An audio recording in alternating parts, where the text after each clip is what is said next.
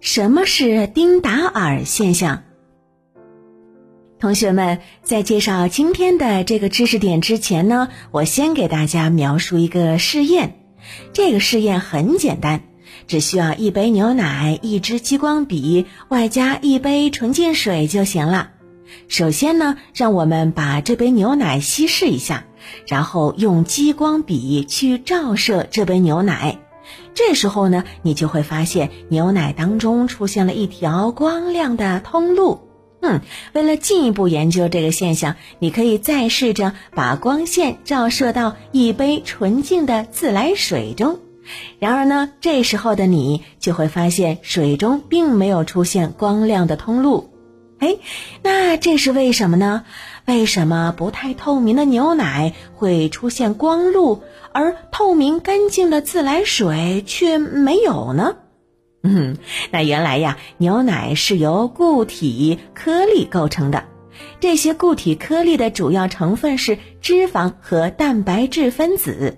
当光线穿过它们的时候，就会发生散射现象。这样一来，无数的固体颗粒就好像是一个发光体，它们把接收到的光散射出去，从而形成了一条明亮的光路了。一般来说呢，固体颗粒的浓度越大，光线的散射作用就会越强，那我们看到的光路呢也会越亮了。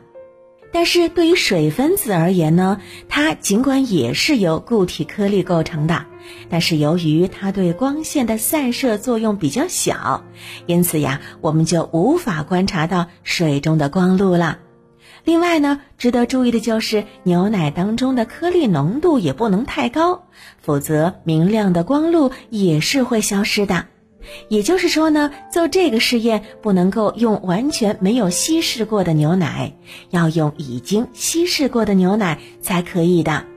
而这种神奇的现象就叫做丁达尔现象，最早呢是由英国科学家约翰丁达尔成功发现并解释清楚的。那其实呢，在生活当中，如果你留心观察的话，会发现很多的丁达尔现象。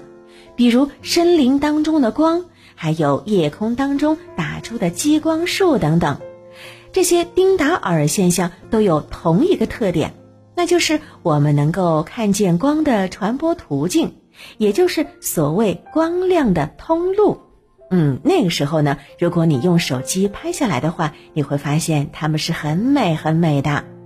丁达尔现象尽管在生活当中没有什么太大的作用，但是呢，它可以作为一种判断空气质量好坏的方式。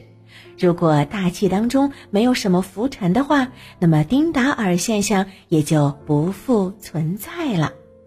有兴趣的话，你也可以做一下这个试验哦。